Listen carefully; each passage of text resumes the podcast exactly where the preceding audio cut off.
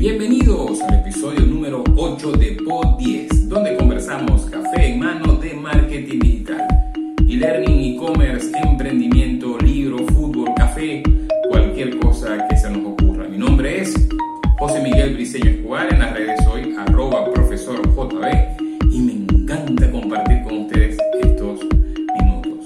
Gracias por sus comentarios, consejos, ideas, propuestas sobre este podcast, que saben que pueden escuchar por la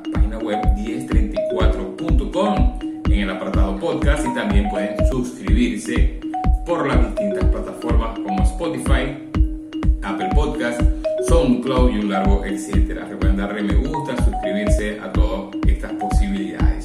También pueden suscribirse a nuestro canal de YouTube 1034. Hoy es lunes 19 de octubre. Yo soy profesor JB y esto es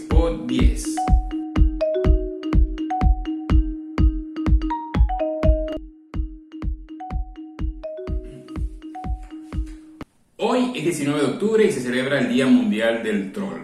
Para entender lo que es un troll y lo que es trolear, tenemos que empezar entendiendo que en un principio Internet era un sitio idílico, eh, más aún si no había redes sociales. Era un espacio colaborativo, se compartía información, se compartía, por supuesto, material bibliográfico, se daba likes, todo era un sueño, una materialización utópica de, de algo que se soñaba. Pero básicamente, o viéndolo desde otro punto de vista, era un lugar un tanto aburrido. Y entonces llegaron los comentarios políticamente incorrectos. Y todos comenzamos a girar en torno a estos comentarios, a los trolls, a cuidarnos de ellos y a estar pendientes de quién sería la próxima víctima. Pero ¿dónde viene el término troll y cuál es la diferencia entre un troll y un hater, por ejemplo? El término troll realmente no viene como muchos pensamos este personaje mitológico que aparece en innumerables textos de la literatura fantástica.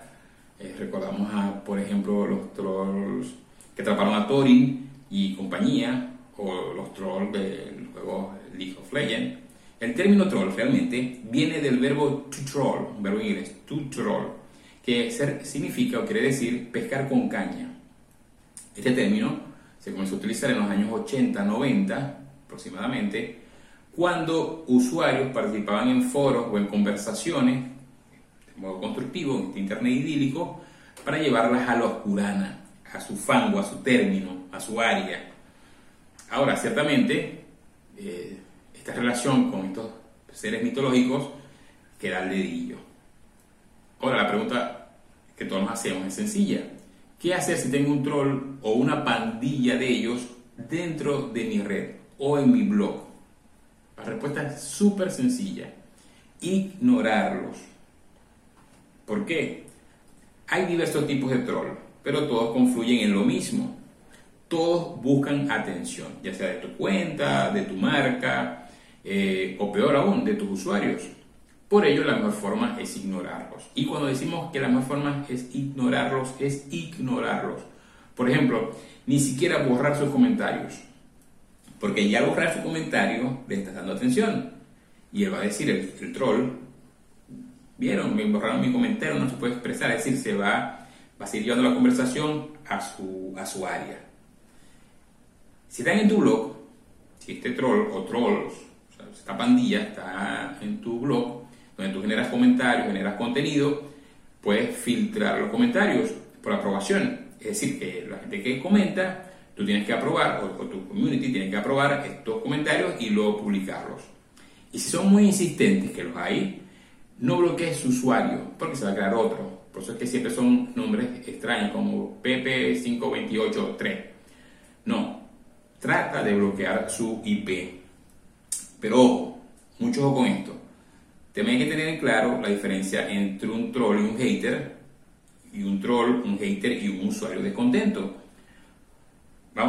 Un troll busca la atención empobreciendo la discusión de cualquier tema, llevándolo a su terreno. Es un ocioso que está pescando con su caña. Tiene tiempo para eso. Un hater, por el contrario, odia. Y su intención es hacer daño. Esa es su finalidad. Una buena gestión de, de tu comunidad debe identificar a un troll, a un hater y a un usuario descontento porque cada uno tiene sus motivaciones y cada uno se debe tratar como tal. Veámoslo con un ejemplo. Imaginemos que mi negocio trata de eh, venta de jugos. Vendo jugos, eh, jugos la 34. Jugos la 34 es mi, mi, marca de jugos. Y lanzo una campaña en redes y en mi blog de 2x1 en jugos verdes. Y tengo tres comentarios, entre los comentarios. Tengo tres. Primero, cualquiera cae que tomando jugos vamos a rebajar y a detener el envejecimiento. Es decir, ahí tenemos un troll que quiere llevar la conversación a su terreno. ¿Ok? Si nosotros caemos en ese trapo, podemos decir, pero ¿qué dice eso? Y él va cada vez llevando la conversación a su terreno. Entonces, en esta interacción vamos a saber identificar que es un troll. En cambio, el segundo comentario. Ese jugo verde de jugo la 34 sabe a mierda. El de naranja debe saber a diablos. Es decir, que sencillamente hace daño, nos odia y quiere hacer daño. Pero un tercer comentario dice lo siguiente. Creo que a sus jugos les falta espinacas. Ese puede ser un comentario de descontento de un usuario que compró su jugo, eh, lo probó y piensa que le falta espinaca. Un comentario, un comentario válido, una crítica válida. Entonces hay que saber a quién responderle, a quién no, a quién ignorar y por supuesto cómo gestionar nuestra comunidad. Una tarea sencilla. Escriban, escribanos al correo info 1034 si han recibido algún ataque de un troll o un hater y le vamos a responder con algunas ideas, sugerencias y vamos a compartir esa experiencia con, con, con todos ustedes por acá por Pod 10.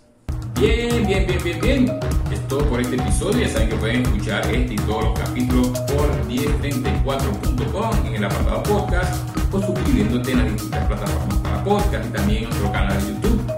Por 10 semillas de la Forja, el laboratorio de 1034. 1034, donde ponemos en marcha tus